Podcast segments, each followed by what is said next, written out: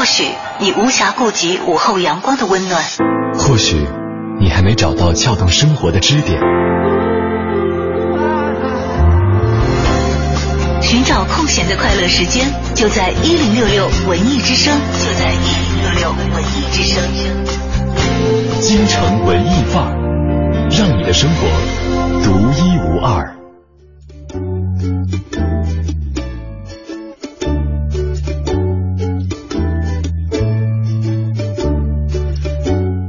京城文艺范儿，让你的生活独一无二。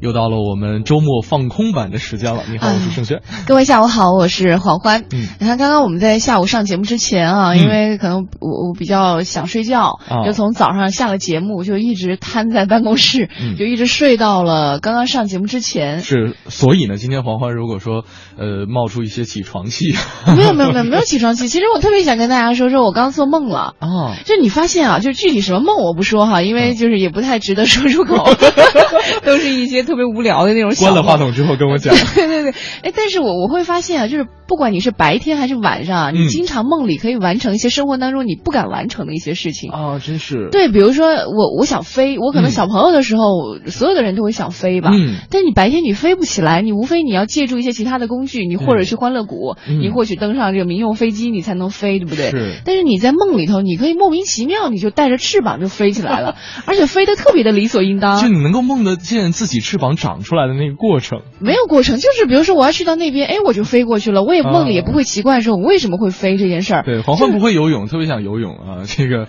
游啊游啊游啊，好像自己。啊，谁说不会游？我会游，我就是我就是不会换气而已。我在水里还是可以待个一分钟什么的。憋到自己了。对，所以我在想啊，就是为什么我们在想要达成一件事情的时候，总会说，哎，就是现实生活中达不成算了，反正我们就到梦里去去去完成这个愿望吧。嗯。为什么一定要等到梦里？其实生活当中，如果我们啊，当然飞这种事儿哈，就是普通的人可能有点遥远，但是很多生活当中我们想做的事情，不需要借助梦。这个东西，对，其实有很多事情都是大家一直想来做，但是呢，由于种种原因哈，对，比方说时间啊，比方说钱啊，比方说自己的拖延症啊，等等等等，都是中途就就就搁置在那儿了，仅仅是一个想法摆在那儿，然后时不常去掸掸灰，然后就放在那儿，就那就在那儿好了啊。这个今天呢，就跟大家分享一个话题，有什么事情是大家一直想去做，却。一直没有做的，大家又由于什么原因没有做这件事？什么事儿？什么什么事儿？就问你啊，你想你想做什么事儿？我特别想问你有没有什么事儿是你一直想做但是都没做的？好多呢，太多了是吗？太多。你要不先露一个吧，让大家就是抛个砖吧。抛个砖啊！嗯，这我的旅行计划那单子都已经快拖地了。哦，那这个东西只能跟咱们台领导申请了。我我努力，我我没有假期太可怜了。对，一方面是假期，这个郝云的歌里面经常会唱啊，这个每当听到那句什么什么我有了钱没有时间，我有了时间没有钱的时候，我就是这种。种种的心酸啊，不断的袭击我脆弱的小心脏啊！哎，你你说这首歌的时候，我就想到你现在听的是郝云唱到的这个内容，但是在十几二十年前，就是另外一位歌手，哎呀天哪，就唱大头皮鞋的那个男孩，就是他唱的《我想去》。黄奶奶，您说的是哪个年代的事？哎，真的，我们特别小的时候，那个上上小学吧，有没有？就是那个时候听到的，就是那位歌手韩什么吧？他他唱的就是《我想去桂林》，他就说的是，嗯。我我有了钱的时候却没时间，但我有了时间的时候却没有钱，大概是这样的。对，大家都会面临这个相似的一些情况。不管不管相隔多少年，可能在二十多年之后还会有这样的问题。嗯，是的，这个亘古不变的这种大家难以解决的世界级难题哈。是的，我们今天在互动话题当中呢，就可以和你一起来。今天呃已经进入伏天第二天了，可能天气有点热，这个时候你可以一边啃着西瓜，一边来和我们聊这个话题。我想吃西瓜。有什么事情是你想做？但是一直都没有做的呢。我想吃西瓜。哎，你还别说，我们之前在，哎呀，这个事儿好像不太好说。就是比如说，现在我们在电台，我们是不能够吃东西，不能喝水，对，没错，甚至连导播间的水都不能够带进去。这是一个这个硬性的规章制度。对，但是我不知道是原来我们的电台呢比较松散还是怎么的，还是比较的没有规章制度。吃串是吗？我们之前在做一档节目叫做《吃在那个城市》的时候哈，就是那个节目的时候，我们是可以带进去吃的啊。当然领导也会说你不能不能吃怎么样，但是我们自己会会会 会会跟领导说好，就是我们一定不会怎么样。那那就是松散了啊，是吧？已经可以定性了。导播在外边支一炉子，在那烤串啊。好了啊，这俩主持人们先跑出去一个，拿十个串进来吃。就我们经常一个一个特点就是，你可以一边吃着那道菜，嗯，吃着那个东西跟大家分享。哎呦，那个感觉真棒！就是经常听众发消息来说，你们能不能别吃了，别发出那个声儿啊？就这么报复社会的节目也能存活下来？哎，特别好呢。当时我们在的时候特别好。就当然了，这个这个既然有规定的话，我们就不做这个事儿。但是我刚突然你那么一说的时候，我脑子里就想着，哎，如果可以一边啃着西瓜，一边让大家做节目，通过声音你就能够感觉到这个西瓜到底是沙的呢，还是脆的，还是没熟的？啊，就是听着黄欢咬这个籽儿的声音，就听着这个籽儿破碎的声音，它就一定不是无籽瓜，是吧？那今天呢，大家同样是有两种方式可以参与到我们的互动当中来，一路是我们的微信公众平台四个字的文艺之声啊，在订阅号搜索，在留言框下留言就可以了。另外呢，大家也可以来关注我们俩的个人微博，DJ 黄欢和 DJ 程晓轩。今天同样是有这个演出门票要送给大家，李顿的音乐剧作品《爱上邓丽君》。嗯，爱上邓丽君。哎呀，那今天这个话题跟这个门票好不搭呀。不会啊，就很多人之前邓丽君会唱《在梦里》，就很多人想，可能邓丽君活着的时候没有能够看嘛，然后现在她离开了，还会有喜欢她的人向她致敬，我们就一起去感受。而且这个这个原音这个重现啊，真的做的很棒。听说了，这个模仿的这位。呃，女主角真的是声音极像，因为我有很多同事，包括我的家人也曾经去看过。我所以去的时候就闭着眼睛听，可能会有一种恍若隔世的感觉。当音乐会，当这个音乐会去听啊，很棒。好了，这里是正在为你直播的京城文艺范儿。首先进入我们今天的诗意生活。诗意生活。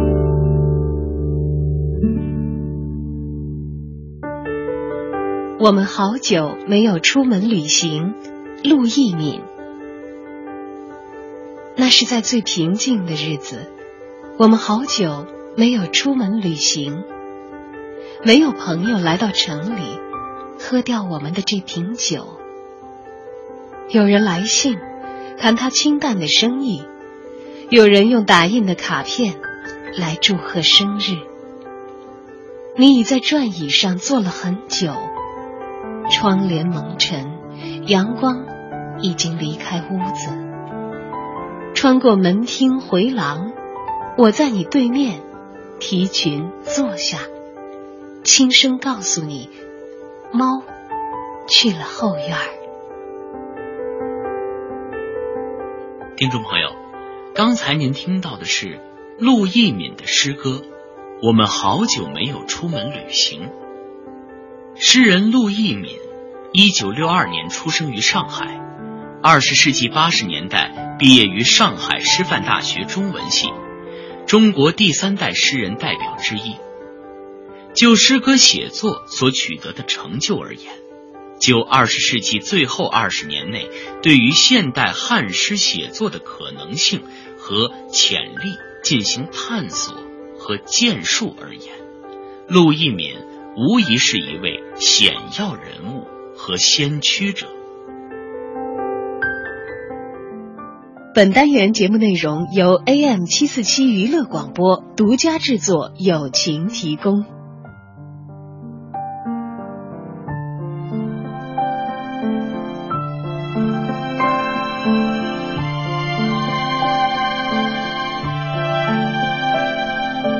无法相信的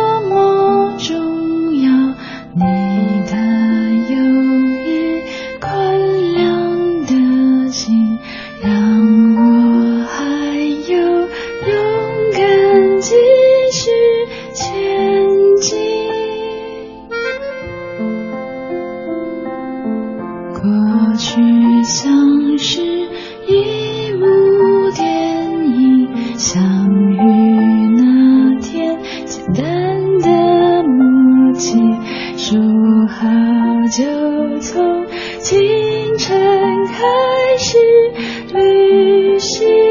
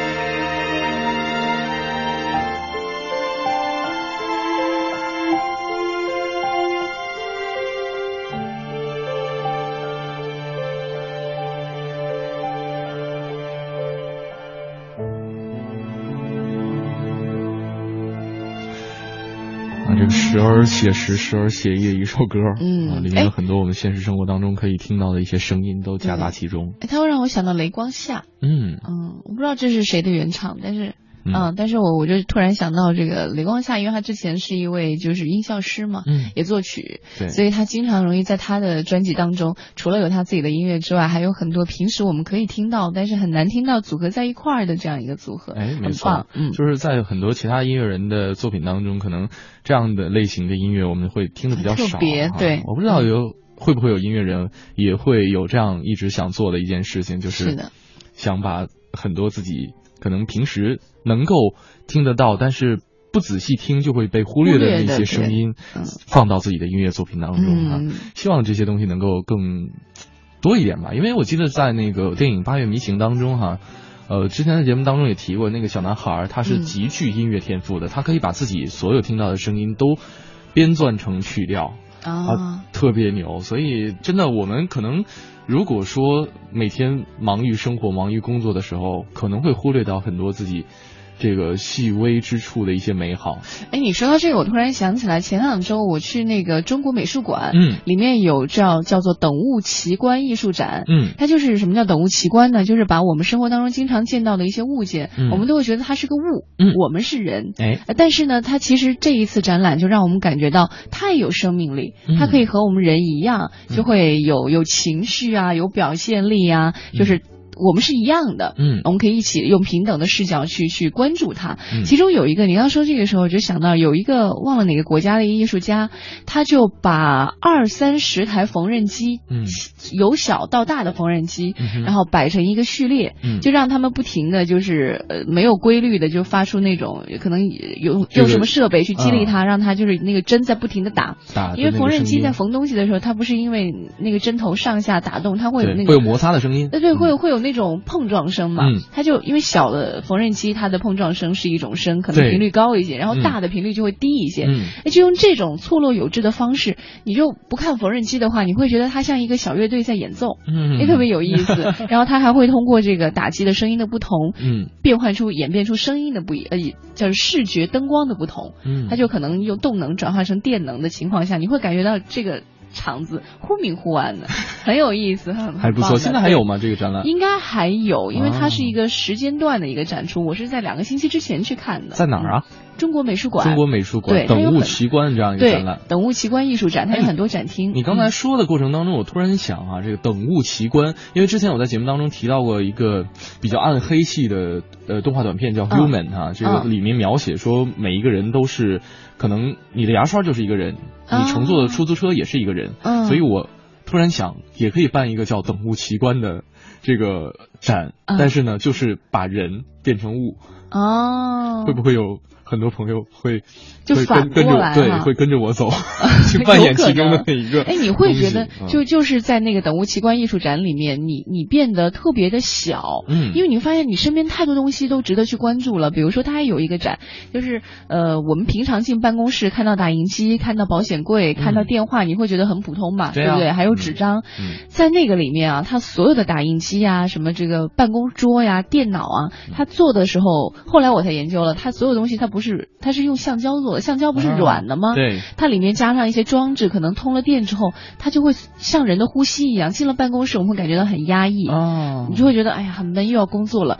它的呼吸是很急促的，你可以看到保险柜啊、电脑屏幕是会呼吸，一鼓一吸，一鼓一吸，而且它是比你的心脏节奏要快的，快的。它也会发出那种呼吸的声音，像人就是呼吸很重，好像这个玩具总动员，对对对对对，你进去以后，你就会感觉到这个工作节奏加快的时候，你的心脏随着它一起跳动，你会觉得其实紧张的不光是你一个人，嗯，所有的你的工作的物件、电话呀，还有传真机啊，它也很紧张，它也很烦躁那种。你进到以后，你会觉得啊，这个是我们办公的地方。啊，这个展览真的很好。对对对，你可以 去看一下，而且很多国外设计师的设计会让人觉得哦。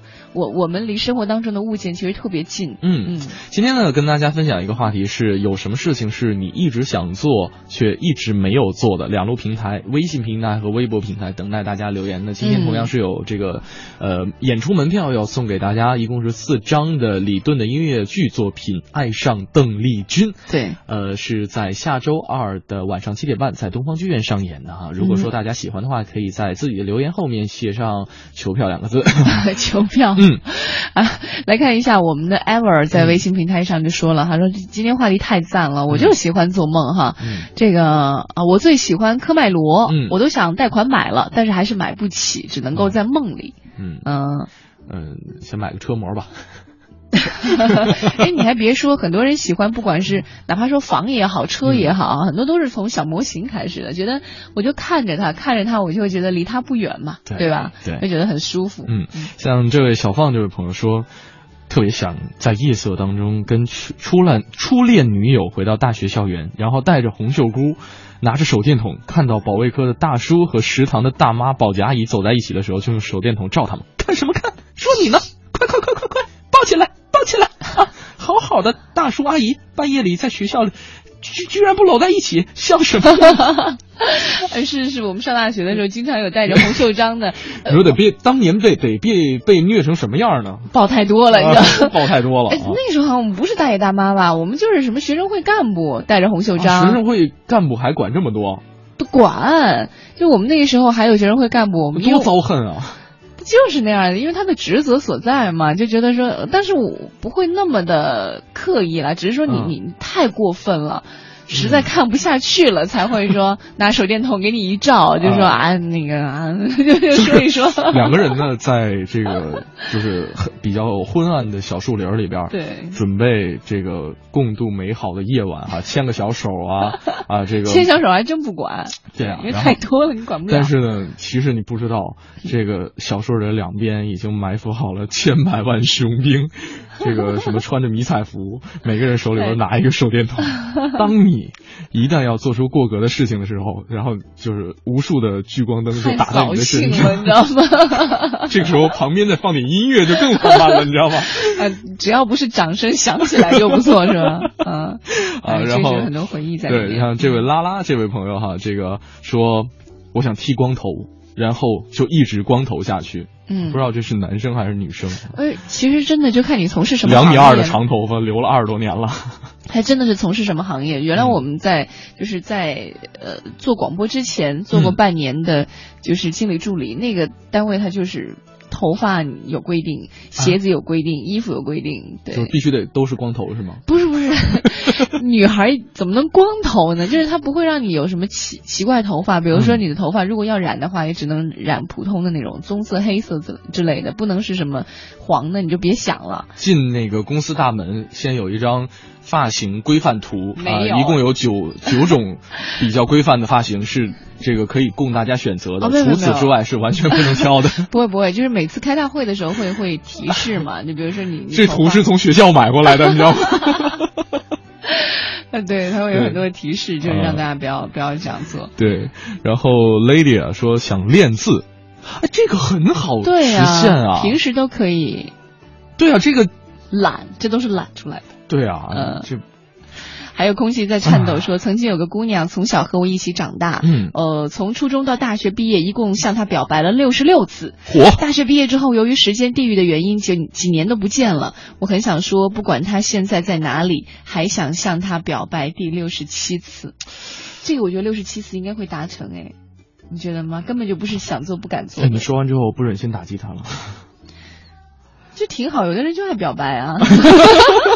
所以，所以，所以，这位空气在颤抖，是在享受表白的过程。指不定有一天啊，真的那个姑娘说：“好吧，我答应你了。”她可能蒙头一过啊，你要答应我吗？不要啊，不要啊！我还没到一百次呢，是吧？哎呀，这就是可一个人糟践。对，对，今天跟大家分分享一个话题啊，是有什么事情是你想做但一直没有做的呢？两路平台依旧是为大家开放的，我们的文艺之声的微信公众平台四个字，然后大家可以在订阅号搜索，在留言框下留言。另外，也可以来关注我们俩的个人微博 DJ 程小轩和 DJ 黄欢。我们今天会送给大家音乐剧《爱上邓丽君》的演出门票。在朋友那儿听说，知心的你曾回来过，想请他替我向你问候，只为了怕见了说不出口。你对以往的感触还多不多？曾让我心碎的你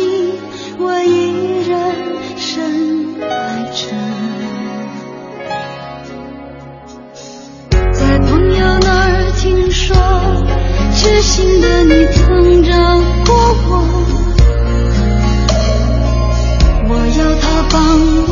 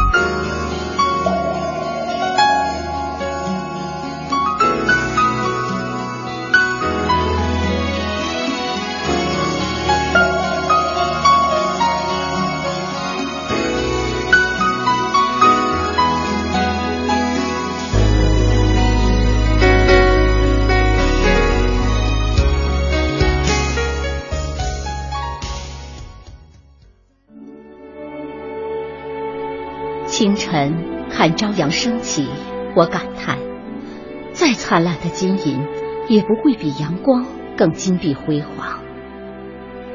夜晚仰望星空，我感慨：再稀有的宝石，也没有星辰更璀璨晶莹。行走在山间小路，我发现，再可口的美食佳酿，也比不过清冽甘醇的山泉。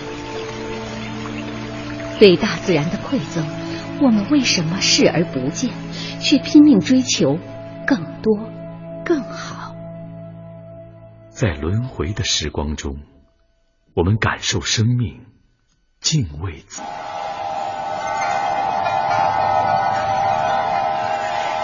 或许你无暇顾及午后阳光的温暖，或许你还没找到撬动生活的支点。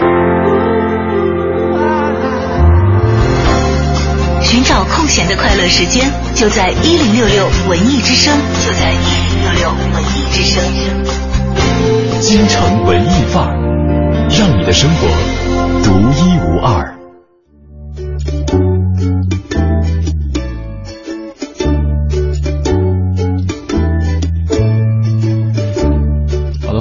大家继续回到我们周末放空版的京城文艺范儿的节目当中。你好，我是盛轩。各位好，我是黄欢。嗯，今天呢会跟大家分享一个话题，大家可以。放飞想象啊，这个像刚才有朋友问，想幻想的可以吗？可以，没有关系啊。有什么事情是你想做的，但是却一直没有做的？如果说不是幻想的话，又因为什么原因而没有做这件事情呢？两路平台，嗯，可以参与到我们的互动当中。一路是我们的微信公众平台四个字的文艺之声，同样也可以关注我们俩的个人微博 DJ 程小轩和 DJ 黄欢。那今天呢，会有音乐剧的门票要送给大家。呃，小毛说了，说幻想可以吗？我说可以的啊，说特别想回到冬天，我在上班，满身的汗，啊，难受死了。这个哪叫幻想啊？这个完全就是生活当中你可以出现，而且一点都不困难。他说现在就特别想回到，现在对。哎，你说人都是这样啊，像我们小时候也是，就是夏天的时候，你就会特别想吃火锅，嗯，就是那种冬天那种吃火锅的氛围。到夏天的时候，到冬天的时候，你就特别想吃西瓜。但是你会发现，想着想着，哎，好像在你慢慢长大的时候，这些东西再也不是幻想了。嗯，你现在夏天你想吃火锅没问题，到处的店都为你敞开着。你冬天你想吃西瓜，也是到处都转基因的食物，不好吃吧？对，就味道有点有有点区别了。还好我没生在古代，要不然只有杨贵妃能吃得到了。对，呃，再来看看朋友们啊，呃，这个杨贵这位朋友说，在地铁里想跟一个帅哥搭讪，然后呢问他的电话号码。其实这也没什么难的呀，就是你心里有鬼的话，你就是很坦荡。别别用“有鬼”这两个字来形容他，怎么呢？就是如果如果你你就觉得，哎呀，我就喜欢他，喜欢的不得了呀，我爱他爱到不行，就是你纯粹抱着要电话号码的目的会好一些。对对对对对，我觉得这位朋友有可能也跟那个刚才说表白那位朋友是很像的，就是他想体验这种搭讪的过程，是吗？你知道我今天早上为什么要在一节目当中一直这个聊搭讪这个事儿吗？为什么？就是我从来没有跟。陌生女人搭过讪，我刚想问你呢。对我从来没有。你动过这个贼心吗？动过呀。就是你，我这么诚实的人，怎么能没动过呢？就是你特想去认识他，但是又不好意思，还是什么？觉得不礼貌吗？你知道这个，我跟。这个早点到节目组的龚伟哈，嗯，呃，出差的途中，曾经是有一个晚上在南宁度过的。然后呢，我们为了体验当地美食，我们俩都是一个小吃货，就搭讪了。没有没有没有，就是在当地这个特别有名的一条美食一条街去吃夜宵。嗯，结果呢，迎面走来了三个特别漂亮的。姑娘，嗯你知道我对于这个美女的认知还是比较高段位的。我觉得我眼中的美女还真的还不错。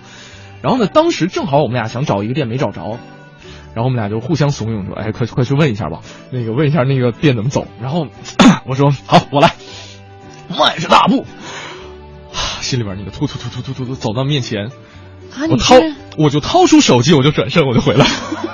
你那么你那么胆小呀！天哪！你知道我是我是一个特别有责任感的男人。有责任感跟你想要，你是想要吃东西，只是找一个人搭讪啊，不是找一个人那个问路而已啊。没有，你知道我当时的反应是什么吗？你心里有鬼？不是，是什么？我想我找旁边那个看自行车的大妈，可能问的效果会更好一点。他对这个地方比较熟悉，但是你们不是就是我成功的说服自己了。哎，你太乖了，乖吗？对对对对对对，你真的。我还真没遇上你这样的，你知道我跟你关系现在这么好，真的很难。不是，我也很乖啊。啊，对对对对对。哎，你刚刚说到这个时候搭讪，我就突然想到哈，就是我前段时间正好，因为这段时间大家都很关注周公子嘛，嗯，我正好在前段时间看了一篇文章，就是说黄觉他们关系不是十多年的好朋友嘛，黄觉一直说我是处于我我的对于周迅来说的一个角色呢，我是要。叫做拉他一把的，就周迅每到心情不好的时候，可能就会想到黄觉。嗯，那他们是怎么认识的呢？就是因为一个貌似搭讪的一一瞥。嗯，他们第一次见面，据说是在另外一个城市。嗯，当时周迅和他的另外两个朋友，三个姑娘在街上走着。嗯，黄觉和他的另外一个也是看上去挺高大帅的，因为他们俩身形都不错。黄觉对那个时候有头发时还挺帅的，是吧？然后可能是周迅他们几个姑娘觉得，哎，这两个小伙子不错。嗯，于是呢，周迅就。假装嗯往前跑嗯，就一直从黄觉的身后，他们跑跑跑跑跑跑到黄觉前面，再一回头跟那俩姑娘说：“哎，你们倒是快点啊！” 然后就顺带看见了他们俩哦，就可能会有一些就是目光的接触啊，然后就记住了彼此的长相。正好后来没多久，他们因因为演出后来就认识，说：“哎，你上次是不是呢？”就就这样认识的。就是你从我身边擦过去的是吗？就你会觉得很美好啊，就是。啊，这不叫搭讪这种的还好吧？这种我会有，就是我没有说去为了搭讪而去搭讪。哎，但是你知道，这是从男人的角度，就是你会觉得就是很不好意思，这是你自己的想法。嗯。但是女孩来说，如果有一个像你这样帅，不是像你这样帅的人，就是你你会跟别人打招呼，其实倒不是说很很开心了，起码他不反感。嗯，你知道我为我我可能说服自己的还有另外一个理由，嗯，就是不做没有结果的事情。也就是搭个讪的事儿，想那么多，还脑子转太快，你知道吗？刚一开门就想好了碗怎么洗了那种。然后我们成功的从杨贵这位朋友的这个这个愿望哈，哎，我们哪天做一期搭讪的吧？我相信哈，哎，可以啊，我相信这位朋友能够从我的 这个影子当中找到他的这种这种想法。纠结啊，这种纠结，我不叫我不叫纠结，我很果断的。对，我我我从来不觉得问别人要电话号码很丢人啊。嗯，当然我我没有自己需要，我帮别人要过。啊，我也帮别人要过，是吧？对，好吧。事事不关己，呃，事不关己，高高挂起，对，一点负担都没有。啊，然后岂有此忧说了，说，哎呀，我特别想谈恋爱，嗯，姐今年二十二岁了，至今未恋，就这样子。这个其实也不难，很多时候就是你只要敞开心灵的话，去接受别人对你的示好，你不就不就不就成了吗？岂有此忧，把你电话留我一下。哎，我觉得你应该适度的来收一收了。对，然后这个可可苏玛说了，说去买台游戏机，跟老爸老妈一起打；去买台游戏机，跟女朋友们一起打。嗯，女朋友们一起打。女性朋友们吧，啊，有可能是为了凑字数嘛。啊，对，这也不是梦想啊，就是没有，就是想做却一直没有做的，没有做的原因有可能一还没有女朋友们。二，老爸老老妈不会打。第三，根本就没有钱。游戏机现在好便宜。因为现在小朋友他没有赚钱的能力，比如说他如果读初中的话，可能要花一个几百上千块钱。对，对，今天就跟大家说一说，有哪些事儿是你一直想做却一直没有做的，又因为什么事儿耽搁下来了？大家可以通过两路平台跟我们取得联系。接下来是我们的我在北京城。你知道的，你不知道，你不知道而想知道的，你想知道而没法知道的，关于北京城的一一切，我在北京城。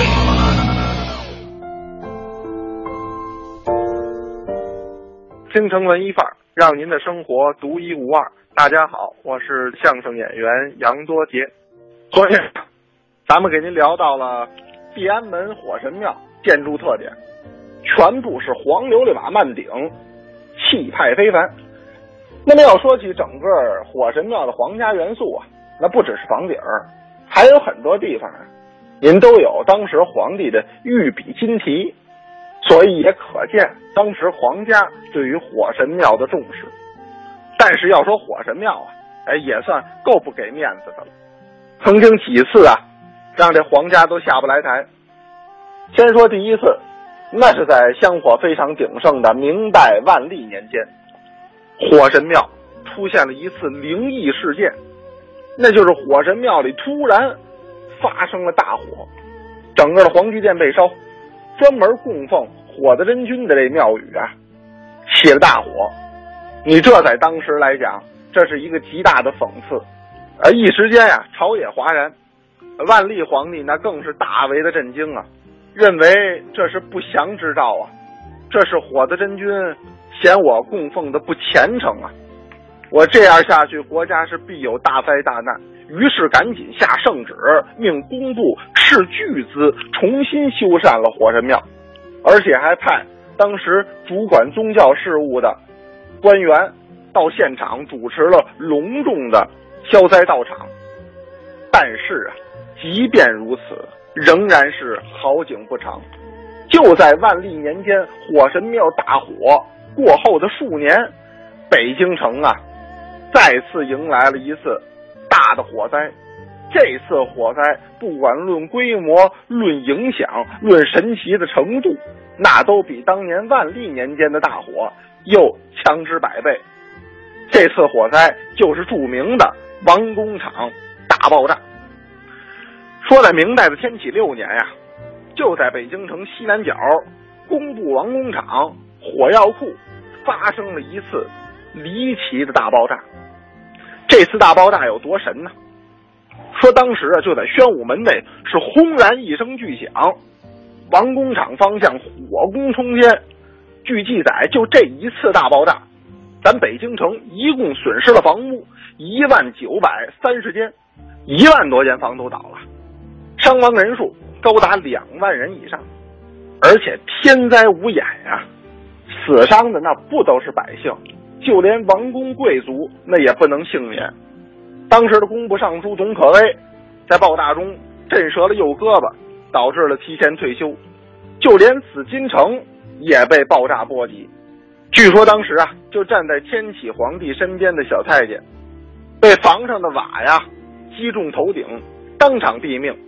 天启皇帝吓得呀，滋溜，都钻到桌子底下去了。这个离奇的事件还远远没有结束。岳西会馆门前，三十二名学生就在爆炸之后消失的无影无踪。宣府总兵杨大人访有夜归，中途听见巨响，结果是连人带马也都消失在了长街之上。那么这些人都去哪儿了？到底又是什么样的神秘力量引起了这场王工厂大爆炸呢？那么火神庙的神仙又有没有能力平复这场灾难呢？咱们明天再说。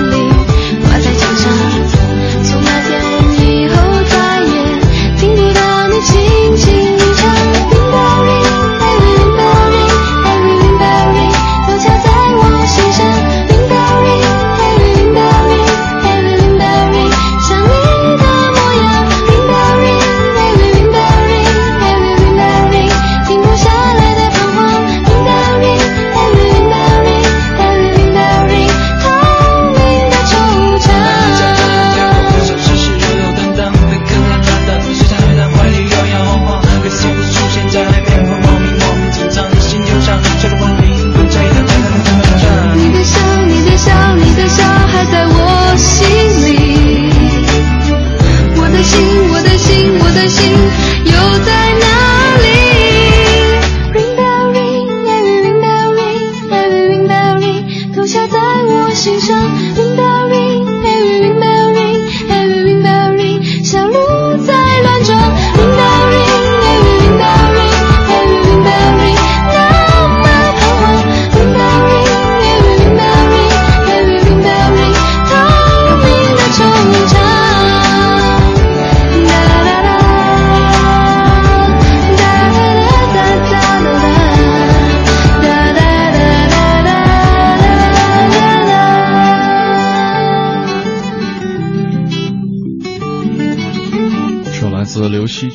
贝壳风铃，Rain on Rain 啊，这个今天跟大家分享一个话题是有什么事情是你想做但却一直没有做的呢？嗯，来看看朋友们的留言。曾佳说了，说有好多好多，而且列了一个大表。呃，这个他说特别想去南极洲跟企鹅拍张照啊。嗯，呃，这个好像难点儿。其实去南极洲很容易，对，跟企鹅拍张照不是那么容易的，因为这个我听说啊，这有有一个朋友是，我之前好像也也聊过，说是在这个国家海洋局，然后他曾经跟这个科考团队去过南极洲，然后他说其实当地是有这个有有这个规定，国际上通用的规定，好像是离企鹅不能这个近于五米。哦，所以你只能拿一个超远的相机在那儿自拍，你还得告诉企鹅宝宝别动。对，哎，其实如果这个愿望分开的话，去南极不难，和企鹅拍照也不难，嗯，是吧？你动物园就有。对，分开一下，对对，分开一下好就特别简单了。对，然后他说到一个类似于瓦尔登湖的地方住上一个月。嗯。呃，后海，那完全不一样了。瓦尔登湖相对来说应该会静谧很多，但是不知道现在怎么样哈。你跑密云水库旁边住一个月也行。然后他说，瞎出主意了啊。他说这个在确保安全的情况下（括号啊），这个在确保安全的情况下，驾一叶小舟在太平洋里漂流一周。嗯，这也是愿望。另外去再带一头老虎，再拍个电影。在迪去迪拜帆船酒店住一宿，其实也不难，对吧？另外还有去这个赌场。哎，你知道那个刚才提到这个迪拜帆船酒店，我曾经跟朋友们聊天说，要不然这样，我们呢就是长期啊租一间这个迪拜帆船酒店的房间，嗯，然后呢就专门收费供大家参观用的。拍张照，供大家合影用的。哦，那 拍一次多少钱？那别人为什么？哦，明白，就他自己不住。因为你进去的话是，就是如果说没有里面订房的话，进去好像不能是到楼上的。哦，对，明白。就是有的人就是为了满足自己的是吧？就是。窥探欲嘛，没有，是满足自己朋朋友圈的这个容量啊！明白明白。对，然后他说特别想去拉斯维加斯的赌场花完世上所有的钱，嗯，带一百块，老板 来一百块的。来去马尔代夫的小岛上光着身子晒太阳，这个也是很容易了。对，其实他的这些做法都不难，就不是说像有些东西你是完全无法企及的。嗯，只要是可能真是没有时间。我觉得他跟我没钱没时间，对，很类似。而且他想去的地方我也好想去，是吧？一起吧，电话号码留一下。来吃货，就是在上海的空中餐厅吃顿饭。哎呦，这也不难啊。呃，对，呃，不是很难，但是我就是。它因为上海空中餐厅是今年六月份才开的，而且当时开的时候我看了相关的一些报道，而且有这个记者拍的图片，真挺瘆人的。你知道它不是说在建筑物之内的空中餐厅，不像说在这个中央电视塔这个楼上的那种空中餐厅，它是属于用一个大的这种雕就是吊吊臂，嗯，然后呢把一个桌子吊起来，然后上面桌子上面搭一个棚子。然后呢，每个人用这个保险保险绳把自己绑在凳子上，是这样的。对。然后里面会有一些特别奇葩的一些菜品，我记得当时叫什么蟹肉提拉米苏配桃子泥拌生姜。你知道吗？什么呀？我当时看了泥，对桃子泥，嗯，特别奇怪的一些菜品，而且，呃，当时看报道说，这个所有人的一些小零碎啊、包包啊、手机啊、手表啊都不允许带上去。哦。然后为了防止，比方说餐盘掉落、刀叉掉落，伤到这个伤到下面的人，然后 我想到了那个东成西就，走着走着一个飞靴扎头上那种感觉。对，那飞靴上面也不能有这个硬、坚硬的一些物品哈。嗯。呃，这个而且。好像价钱也不是特别的便宜，一桌就是一餐食哈，是一千八百多到八千八百多。哦，对，嗯，不是特别的便宜吧？哎，听上去我就想，会不会有的那种特别害怕的人，就一边吃着餐，一边哭着说什么时候结束啊？什么时候放我下去？恐高症的人，有人恐高症，这个没法没法抗拒的，这个可能跟生理有关系，还不就是还不是你心理的问题？哎，对你这么一说，有可能他真的是因为恐高症没办法去这个上海的空中餐厅去吃饭。这个听上去我觉得浑身难受，还是吃满汉全席吧，这个我不吃。对啊，呃，看看这。这位朋友说，呃，特别想认真的学习一门乐器，这也很容易啊。其实很多乐器不是说非得小时候学，我觉得挺难。你比如说，你学一个古筝，古筝的入门就很简单，包括像吹一些陶笛，嗯，陶笛你八十岁还能吹。我觉得现在很多人学习乐器的一个原动力哈。呃，北京什么情况我不太了解，在我们老家那边呢，大家学习乐器原动力就是参加什么艺考啊，什么有一个什么什么艺术特长展示啊，一个月突击一下，然后抱着一个什么琵琶弹一首一闪一闪亮晶晶。那老师也不傻，一听就听得出来啊。对，一听就听得出来是突击的嘛，所以成绩好的朋友并不是很多啊。基本上这些都好多都是童子功，而且你像我是，我真的是一直想学去弹吉他。那你小时候是不是学体操来着？没有，哎，我记得谁学体操？哦，记错了。我练过武术。练武术啊？对。练的什么长拳吗？还是？对，都都练过长拳，这个都都练过。那你那么大，你那么高一个人，不太适合练武术吧？练着练着就长高了是吧？跳的，蹲马步可能让自己矮一点吧。啊，另外，在还有朋友说，这个认真看完一本超过七百页的书，还有学开车，学开车，这个都好简单啊，都不难。所以很多时候我们说，有些事情想做不敢做，或者说你你没有机会去做的话，真的还是败给了时间或者金钱。拖延症，对，拖延症真的是。你可能买了一本七百页的书，说哦，我我我拆邮包的时候看着那本崭新的书，闻着它的墨香，我在想，我一定要在几天之内把它看完。看几天之后过去了，看完序言之后就睡着了 一睡不醒了啊。对，今天跟大家说一说，呃，在生活当中。有什么事情是你一直想做，但却一直没有做的？你又因为什么原因去把它搁置下来了？啊，这个两路平台可以参与到我们的节目当中，一路是我们的微信公众平台四个字的文艺之声，同样可以关注我们俩的个人微博。像风信子的话语说，一直想去四川。美美的玩一大圈像峨眉山啊、青城山啊、九寨沟啊、乐山大佛啊、什么海螺沟啊、四姑娘山啊，吃吃四川的小吃啊。说年轻的时候没有时间，退休之后倒是有时间了，但是身体不行了，后悔当初没有想走就走。如果有愿望，就不要等哦。嗯，这是给很多年轻人，尤其现在在工作，每天都说哎我很忙，等我过两年再走的一些年轻人一个好的建议。是，呃，这个可能走出去。对于有些人来说是比较浪费时间的一件事情，但是在北京城关注一些演出、文艺演出市场，就是一件呃又省时又省时间的一件事情。接下来进入我们的影艺告示牌。影艺告示牌。京城文艺范儿，让你的生活独一无二。听众朋友们，大家好，我是永乐票务的王婉儿。今天我要为大家推荐的是由怪咖剧团创作的话剧《狐狸小精》。这是一部女性题材的戏剧作品。从剧的名字“狐狸小精”，大家可能会联想到“狐狸精”这个词，而事实上，这部剧的女主角小精也正是一个小三。故事讲的是三个看似专业的绑匪，在光天化日之下实施了他们精心策划的绑架计划，而目标是个弱不禁风却楚楚动人的美丽姑娘。而这个被绑架的姑娘正是小晶。在这起绑架案中，除了三个劫匪和女主角小丁。一个靠行骗为生的副导演和一个上市集团董事长的妻子也卷入其中，并且上演了一出正房 PK 小三的戏码。最终，到底追求真爱的小三和维护爱情的正房，哪一个才是爱情童话中的悲剧人物？这部剧为这个问题进行了全新的诠释。《狐狸小精》延续了怪咖剧团一贯的创作风格，搞笑是手段，提出社会普遍发生而又避讳提及的问题才是关键。而让每个观众观剧后得以思考人生，则是真正的目的。这部戏的编导韩彦博介绍，这是一出宣扬女权精神的作品，但又有别于女权主义的强势态度，而是在揭示、探讨女性精神独立的本质到底是什么，新女性的概念到底是什么。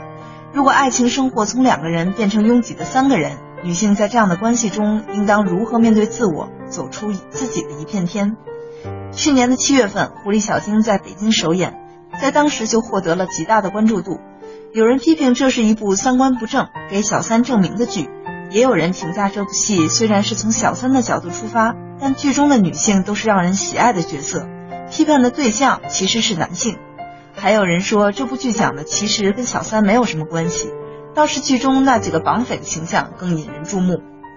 从当年首轮演出就加演五场的演出情况来看，这部剧的口碑确实是相当的不错。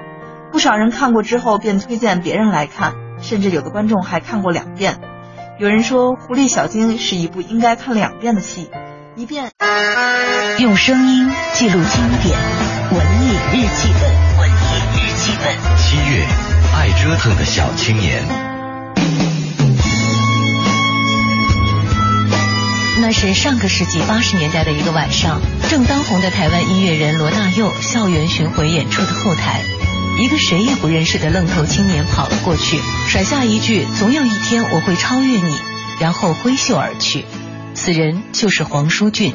永远记得少年的时候，在微微家的后门，祈求一个永恒的约定。一九八八年，二十二岁的黄舒骏发表了首张个人专辑《马不停蹄的忧伤》。其实起初，黄舒骏自己都有一些嫌弃这首酸酸甜甜、略微有点小家子气的歌，但最后的结果却是，在他还没有用成熟的黄氏学院风格唱响歌坛之前，就是这么一首简简单单、年少轻狂的歌，为他打开了市场，并让他有机会继续马不停蹄地唱了下去。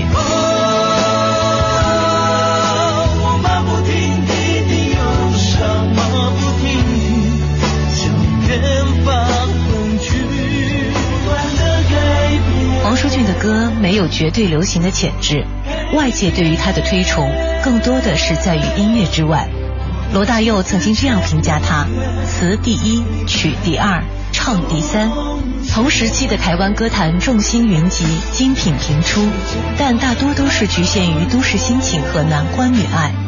很少会有超越个人情感层面、具有更广视野和更宽情怀的作品，而黄舒骏的出现虽然有些形单影只，却也多少为八十年代末的人文精神留下了些许声音。二十多年之后，黄舒骏已经成为众多文艺青年和中年居家旅行、出差赶集的必备良品。不管是未央歌、雁渡寒潭，还是改编一九九五恋爱症候群，都深深浅浅的刻着青葱和书卷的烙印。未央歌里有一句歌词：“我的朋友，我的同学，在不同时候流下同样的眼泪，为小说《未央歌》写下了美好又忧伤的注脚。”大鱼、宝生、令艳梅、童孝贤，当这一大堆人名叠层在一首歌里的时候，你不得不感慨。这是一个会讲故事的男人。大雨吻上宝生的唇边，我总算了了一桩情缘。只是不知道小童的那个你是否就是林艳梅？在未央歌的催眠水中，多少人为他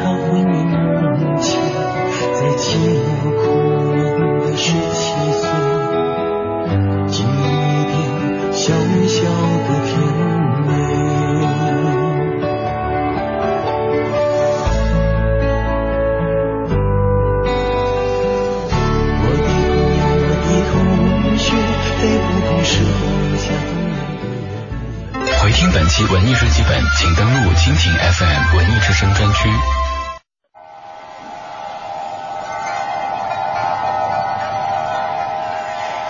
或许。你无暇顾及午后阳光的温暖，或许你还没找到撬动生活的支点。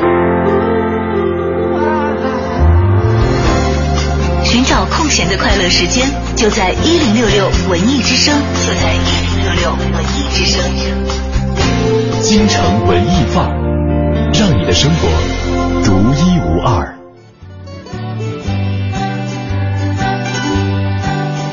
欢迎各位继续回到我们的京城文艺范儿的节目当中。你好，我是盛轩。下午好，我是黄欢。嗯，今天跟大家说一说，有什么事儿是你想做但是一直没有做的呢？其实我们发现，刚刚一个小时过去了，很多同学给我们发来的一些消息哈，你会发现大家生活其实是有很多的交集在里面。是的，我们没有去，可能是因为没有时间，嗯啊，可能是因为没有胆量。对，所有的东西我们会发现，只要罗列起来，当第三方听到的时候，会觉得，哎，这有什么难的？嗯哼，可能我们把我们的愿望摆出去之后，很多在听节目的朋友也会说，这有什么呀，是吧？你就做就好了呀。会不会有一个组织，就是互相帮助来实现对方的梦想，帮帮团一样？对对，有吗？现在？现在不知道，我知道有的媒体在做这样的事情啊，但是特别正规的不是很清楚。对，就比方说这位朋友，我就可以帮你哈。他说了，说特别想完整的用完一块橡皮擦，这需要帮吗？同桌就可以帮了。对，我小的时候这个学画画的时候还经哎，他如果说真的是那种较真儿哈，完全用完一块橡皮擦的话很难是吧？你你想最后最后那那一点点就是。你你必须要用这个大拇手指肚去按着去蹭，而且擦出来的效果，擦出来的效果是特别不好的。嗯嗯。另外还有朋友就是好兰果说了，他说我想治愈懒癌，懒惰的癌症。对，治愈手机重度依赖症。我帮你吧，你把手机给我。只要身边有一个人狠得下这个心，把你的手机给收了，你就其实你就基本上根治了。哎，我觉得这个之前我一直沉迷于微博和微信的那段时间，我真的觉得戒朋友圈、戒微博是一件特别难的事情。嗯，因为晚上经常会举着手机。黑灯瞎火的时候啊，这个刷一到两个小时，那个时候眼睛特别疼，而且呢，第二天早上起来是头昏脑胀的。对，我大概能有半年的时间是那样度过的。但是真的，就是当你戒了之后，你会发现没什么呀。不过如此。不过如此，真的，我现在很少去上，就是可能是有一些工作原因，可能会。玩一玩微博，玩一玩微信，但是自己无聊的时候绝对不会去做这样一件事来消磨时间。为什么呀？是吧？就当时候治愈之后又干嘛呢？对，你看，呃，当然有一些东西，像刚刚说治愈懒癌啊，治愈手机重度依赖症，这是好事儿，我觉得值得提倡的。你看，像过儿姑娘，嗯，她真的是有点想偏了。她说：“我想往嘴里塞个灯泡。”这个是看马大帅看的吧？这个就完全就是。闲得慌了。呃，就是对于他的好奇心，我是应该点个赞。但是呢，这个我因为我没有试过，当时我也挺挺想试试的。后来我在后来我在网上看了有人试，听着我就腮帮子疼，失败了就拿不出来了。哦，那怎么办呢？对，就上医院敲碎了呗。哎呦，真是。对，别别轻易尝试哈，这样的孩子小朋友们不要模仿。能活到现在真不容易，好奇心这么严重啊。对，凡赫说了，说特别想跟女朋友结婚，目前异地四年了。嗯，这个也很难吗？嗯，好像就是结婚这件事情来说，对男人来说好像就是障碍特别的严重。呃，对，一方面可能很多男性会有这种婚姻恐惧症啊。嗯，那女人都没说恐惧，男人恐惧什么呢？女人为什么会恐惧呢？当然了，就是结婚以后我得伺候你们一家子呀。原来我伺候一个人就行了。现在不都是伺候一个人就行了吗？当然不了，中国人结婚你是两个家庭的事情。但是，呃，好吧，确实有很多朋友是自己单独出来住的嘛。啊。对他只不过是需要过年过节的时候去。我们叫扫劫是吧？啊，扫劫。对，我们叫扫劫。嗯，但是我觉得他能够保持异地四年也是已经很不容易了。嗯。因为异地恋真的是太考验恋情了。是吗？对，真的很考验恋情。比方说，呃，首先女生不能作死，二男生不能花心。作死是什么意思啊？就是我现在要个要个月亮，你快现在摘给我那种是吗？那我想吃羊呃，我想吃西瓜了。啊！你从北京给我运到运到新疆来。太可怕了。对啊，就就真的会有这种无厘头的一些要求。然后呢，双方还必须要给予对方足够足够多的信任。对，如果说没有这个作为基础的话，真的很困难坚持四年。嗯，这个我相信能够修成正果的。嗯，已经四年了哈，相信你们俩已经磨合出来了这个这样一种这这这这种美妙的一种程度。嗯，陆彤彤说了，他说我想学跳舞，很喜欢健康性健康性感的身体。嗯，盘亮条顺会来事儿，这个是北方的一句话是吧？就是说长得漂亮是吗？啊，呃，团体场合身身材特别好，然后呢，这个脸盘儿。也特别的漂亮啊，会来事儿啊，这是终极目标啊，很多人的终极目标。关键是会来事儿，对，团体场合还能露两手。嗯，他说，因为学生时代最受欢迎的永远都是舞蹈节目，任凭乐器部的人啊吭哧吭哧排练多久，都比不上舞蹈节目，腰胯一抖，炸翻全场。哎呦，这个词儿用的呀！我喜欢这个用词儿，特别的形象啊，对，特别的好啊。今天跟大家说一说，有哪些事情是你想做但一直没有做的。刚才有朋友说了，说啊。光说我们了，这个黄欢，你的呢？你有什么想做一直没做的吗？我刚私下也跟你说了，我就不不太适合在节目里说吧。啊，你再编一个吧。这个再给我点时间。好吧，我们脑子里想的都是这个事儿。对对对对对，这个先让黄欢去去编一个，对，先先写一个故事啊，先写一个梗概。但是现在我还真有，就是想休息。我是我好困啊！我我从工作以来，我一直觉得双休啊，是，就像我不爱你了，是吧？我一直觉得双休是人就像吃三顿饭一样，这个是你生活必需品，就像你呼吸一样，你你必须要有空气有氧气，是吧？我都不觉得就是双休。好，下次我再早点到，我也这样说，是吧？对，包括早点到，我也是有这个想法，对吧？就你不休息，不让睡觉这件事儿很讨厌，就因为早起你你你睡不了，对不对？好了，快了，快了，没有。好了，接下来呢，我们进入我们今天的菜帽推荐，看看大家有什么值得去观看。值得去品尝的一些东西。嗯，Time Out 推荐，负责一切享乐。Time Out。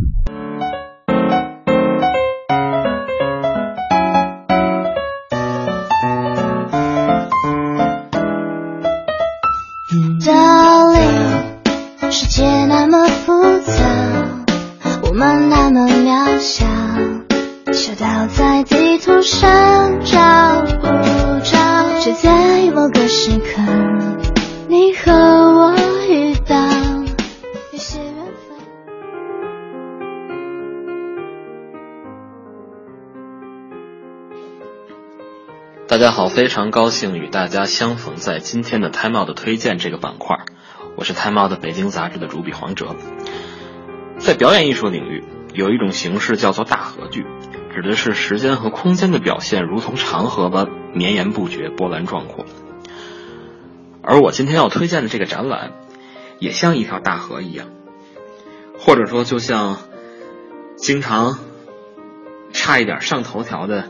那位著名的音乐家的那首代表作所唱：“生命就在一条大河。”出生于一九八零年的年轻摄影家张克纯，他正是作家张承志的粉丝，被后者《北方的河》那滚烫的文字所影响，于是基于一段数以年计的寻源问道之旅，就有了这一组形神兼备的大河摄影。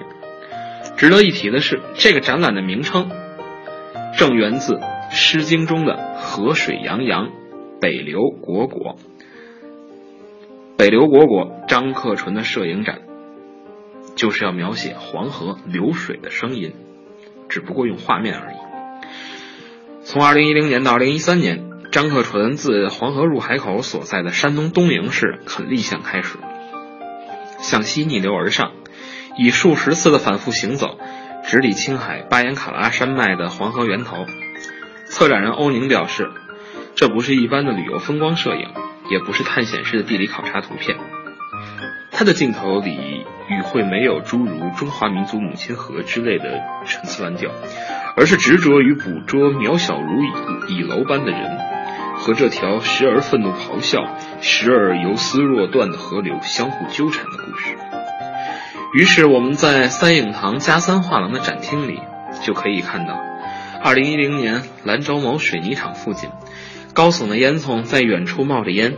一位退休的摄影爱好者在河床上为朋友拍写真，而包头的钢铁厂，一个在浓雾遮掩下的巨大冷却塔下，站着两个鹿和一个羊的雕塑。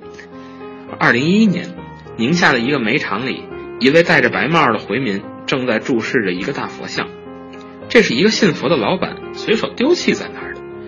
远处呢，则是贺兰山朦胧的山脊，而在山东，一个干涸的湖中伫立着假山，假山的小亭子里还坐着一个人。等到了二零一二年，陕西两个身穿防水服的人正在一个倾斜的废水塔边捞鱼，而郑州的一些游泳爱好者正抬着毛泽东的画像在渡河。这一组影像构图上的最大特色是一律采用的是远景。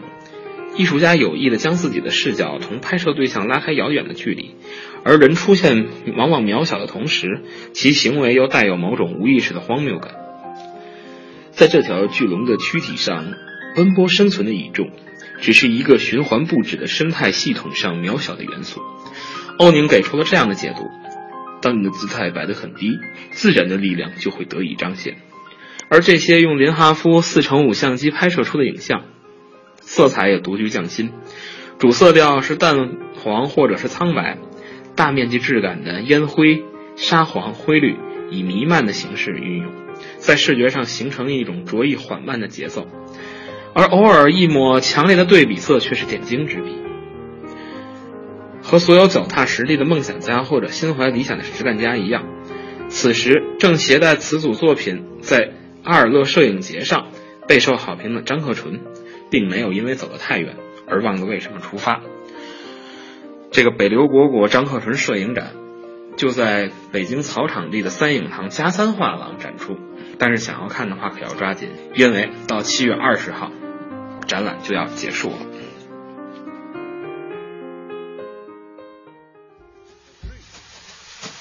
Who says I can't get stoned? Turn off the lights and the telephone. Me in my house alone. Who says I can't get stoned? Who says I can't be free from all of the things that I used to be? Rewrite my history. Who says I can't be free? It's been a long night in New York City. It's been a long night in Baton Rouge. I don't remember you looking any better. But then again, I don't remember you. Says I can't get stoned? Call up a girl that I used to know. Fake love for an hour so. Who says I can't get stoned? Who says I can't take time? Meet all the girls in the county line. Wait on fate to send a sign. Who says I can't take time? It's been a long night in New York City. Been a long night lost in too. I don't remember you looking any better.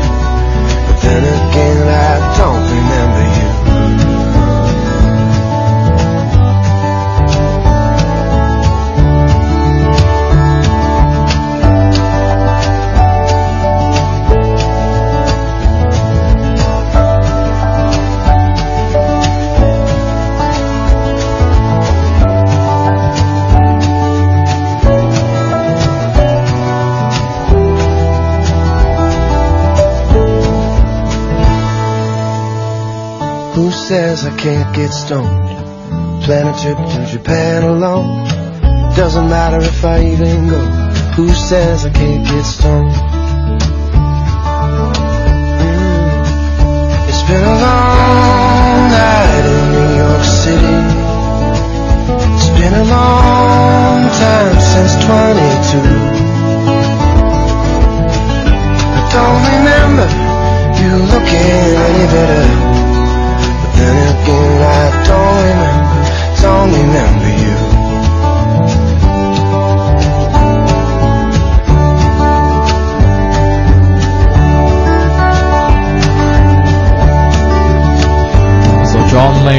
Says 啊，这个昨天的节目当中还跟大家提到这个人物也是 Taylor Swift 这个前男友之一。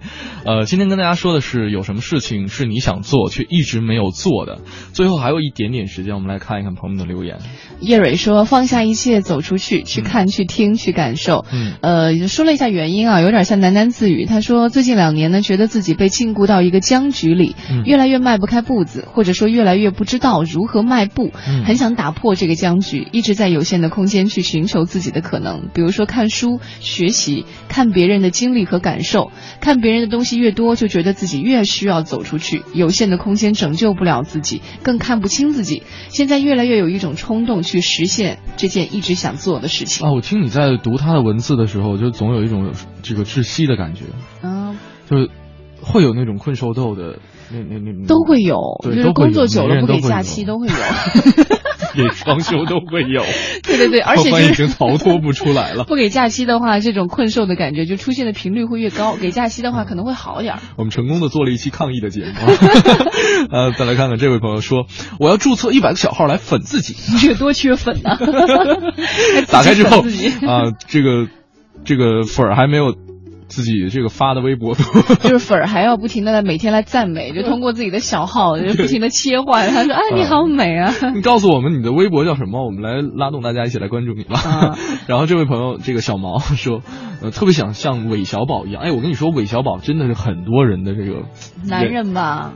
呃，对，没有没有，我不单单是那个方面，就是这个娶七个老婆这个层面上，我觉得他是一个太标准的屌丝逆袭的一个形象了。就是他一个人过了很多人的好几辈子吧，应该算是对。就是他的所有的一个经历，真的是整合了一个团的人。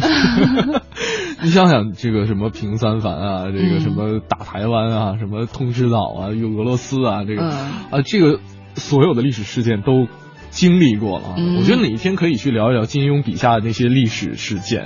对，好了，今天跟大家分享了很多呃我们想做却没有做的事情。确实，呃，可能在自己呃，比方说经济独立之前，我们是有一些。经济方面的一些限制，嗯，然后经济独立之后，真的是有一些时间方面的一些限制哈，呃，限制会一直有，哪怕你活到八十岁，对，其实都会有，关键看你这个限制你是怎么样去看待它，或者怎么样摆正它，是吧？但是我觉得刚才风信子的花语这位朋友说的那个很很重要，就是年轻没有时间，退休之后倒是有时间，但是身体不行了，所以呢，当初后悔没有说想走就走，我觉得对我来说也是挺挺受用的一句话。所以下周我是不是见不到你了？因为你想走就走了。朋友们再见。我们今天节目到这里也真的该跟大家说再见了啊！就是和大家闲扯了一个下午，就希望你放空的一个下午。对对啊，叫放空是吧？啊，这个叫放空好了。呃，希望大家也能够。抓紧时间，时间把自己的想做的事儿都一一做到吧。嗯嗯，好，我们今天下午的陪伴就到这里了。是，希望你周末愉快。嗯，祝你周末愉快。如果大家想了解更多节目内容的话，可以来关注央广网三 w 点 c r 点 c n 进行网络回听。那在整点过后是我们的置业大观园。然后我们今天获得我们门票的呢是旺旺小草这位朋友，还有夏青这两位朋友，恭喜你们。那在节目过后会有工作人员与你们取得联系，请你们保持手。机畅通，我是程轩，我是黄欢，拜拜，拜拜。未来会怎样？究竟有谁会知道？幸福是否只是一种传说？我永远都找不到。我是一只小小小小鸟，想要飞呀飞，却飞也飞不高。我寻寻觅觅，寻寻觅觅一个温暖的怀抱，这样的要求算不算太高？我是一只小小小小鸟，想要飞呀飞呀飞，却飞也飞不高。我寻寻觅觅，寻寻觅觅。一个温暖的怀抱，这样的要求算不算太高？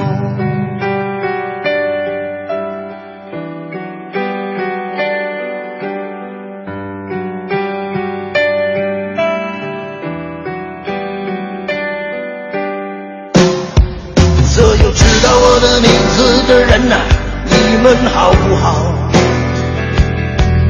世界是如此的小，我们注定无处可逃。当我尝尽人情冷暖，当一切为了你的理想燃烧，生活的压力与生命的尊严哪一个重要？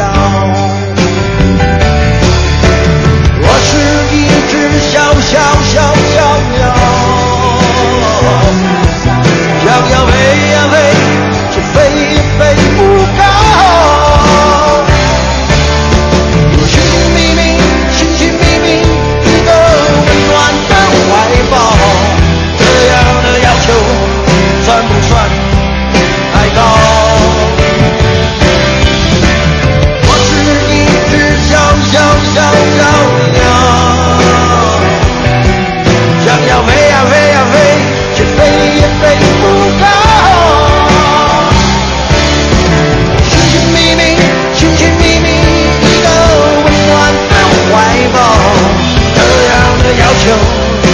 不算太高？